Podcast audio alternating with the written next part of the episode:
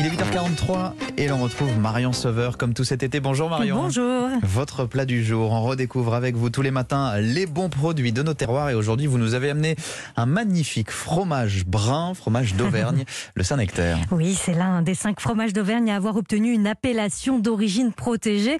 Alors il existe deux types de Saint-Nectaire. Le fermier élaboré avec le lait cru d'un seul troupeau, affiné 4 à 8 semaines. Il porte une plaque de caséine ovale.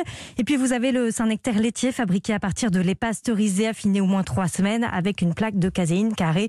Ici nous avons euh, le fermier en studio. À la bonne heure. Et oui, et l'été c'est la meilleure saison hein, pour le déguster. Les vaches sont allées au pré, le, fro- le fromage est plus fleuri, plus gras, plus crémeux et aux saveurs de noisettes. Alors comment est-ce que vous nous proposez de le cuisiner ce Saint-Nectaire ce matin, je vous propose un petit cordon bleu de Saint-Nectaire. Dès que vous aurez réussi cette recette, vous n'aurez plus envie de manger des cordons bleus industriels, je vous promets.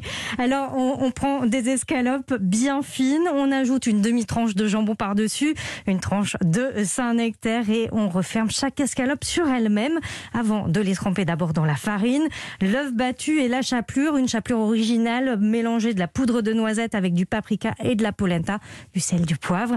On recommence pour une deuxième couche pour une belle dorure. Il reste plus qu'à cuire dans une poêle donc avec un peu de beurre à feu doux, 5 minutes de chaque côté.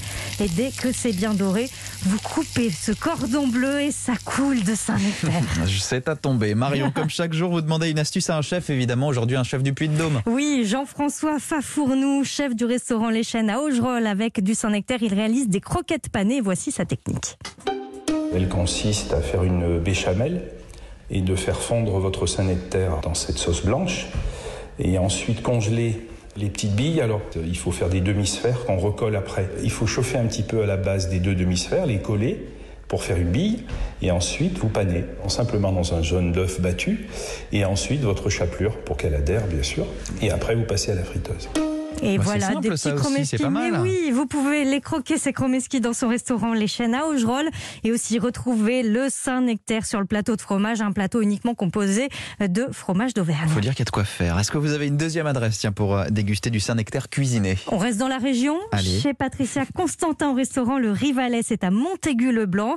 Elle réalise notamment un filet mignon de porc gratiné avec ce Saint-Nectaire. Et ben voilà, merci beaucoup Marion. On retrouve toutes les recettes et les adresses de ces bons restaurants sur europe1.fr et puis restez bien à l'écoute d'Europe 1 pour deux nouvelles recettes midi midi 30 avec Olivier Pouls tout à l'heure. À demain À Marion. demain.